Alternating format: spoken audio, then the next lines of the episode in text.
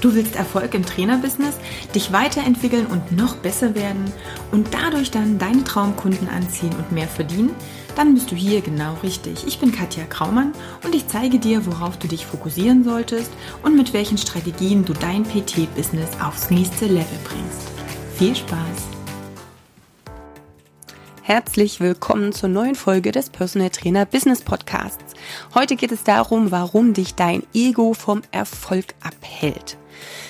So, ein äh, ja total spannendes Thema, eines meiner Lieblingsthemen, denn ich sehe immer, immer, immer wieder, dass ähm, die Trainer und ja, ich bin genauso ein Trainer, natürlich auch den Job und das Thema Sport so gern machen, weil sie selber auch ja, selbstverliebt sind vielleicht. Das heißt, das Ego natürlich immer ein wenig zu sehr im Vordergrund steht. Und was meine ich ganz genau damit und warum möchte ich hier auch ein bisschen anstacheln? Wenn ich auf die Website von Trainern gehe, wenn ich auf die Facebook-Seite von vielen Trainern gehe, dann sehe ich sehr, sehr viel persönliche Rekorde, persönliches Training, wie super, mega, genial da gehoben, gedrückt und was auch immer wird. Jetzt ist nur die Frage, ist es das, was dein Kunde sehen sollte, wenn er auf deine Seite kommt? Ego is the enemy. Ich weiß nicht, ob du das kennst. Ähm, das ist natürlich ein bisschen das komplette Gegenteil. Das ist ja ein Buch oder ein Hörbuch. Vielleicht kannst du dich damit mal beschäftigen. Da geht es darum, dass das Ego eigentlich der Feind von so ziemlich allem ist. Das ist so, wie gesagt, genau das komplette Gegenteil und auch wieder sehr kontrovers zu betrachten. Aber ja, in manchen Dingen stimme ich da echt überein. Denn letztendlich musst du dir eins überlegen.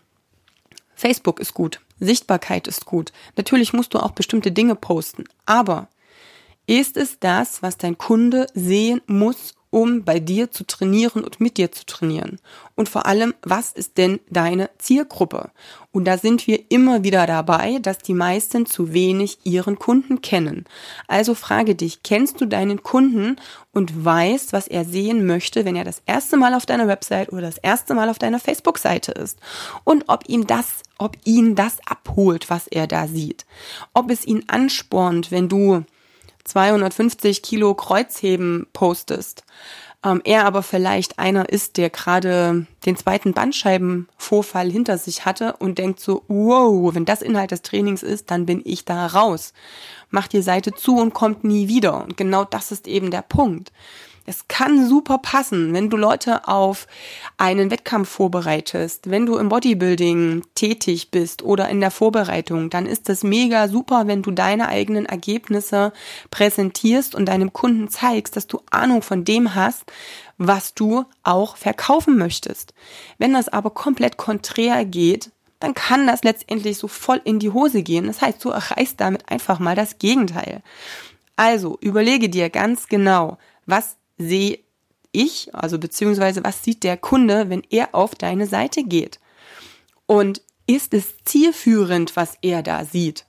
Und ja, dann geh auch mal in dich und schau mal, wie das bei Facebook aussieht, was du auf deinem privaten Profil hast. Also erstens mal gehe ich natürlich aus, dass wenn du das Ganze businessmäßig machst, dass du auch eine Fanpage hast und nicht mit deinem Privatprofil mit deinen Kunden interagierst. Das ist schon mal das Erste. Da sehe ich schon mal ganz viel ähm, ja, Sachen, die da nicht so gut laufen, denn letztendlich hat es auch irgendwo etwas damit zu tun, dass du auch professionell wirken möchtest, denn wenn du kein 15-Euro-Trainer bist, und die Kunden mehr für dich zahlen, dann heißt es, es ist eine gewisse hochqualitative Leistung, die auch höher bezahlt ist und dementsprechend darf sie auch in einer gewissen Art und Weise seriös wirken.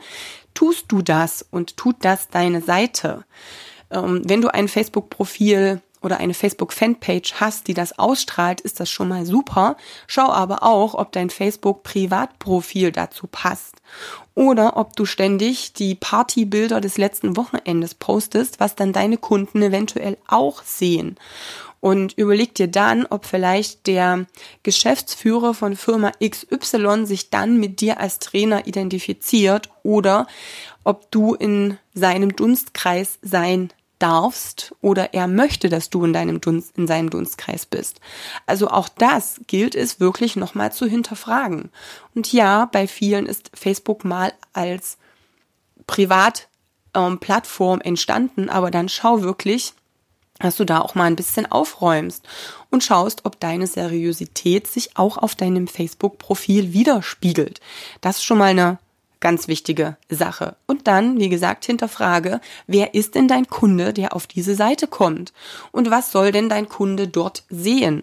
Er soll am Ende das sehen, womit er sich identifiziert und er muss sehen, dass du seine Probleme lösen kannst. Und das habe ich dir in der letzten Folge schon gesagt. Also check das für dich nochmal ab. Mach dir eine Liste, schreib dir diese Punkte auf, geh mal von außen in Anführungsstrichen auf deine Seite und kontrolliere mal, ob diese Punkte auch gegeben sind oder ob du da noch ein bisschen optimieren darfst. Die Website ist exakt dasselbe.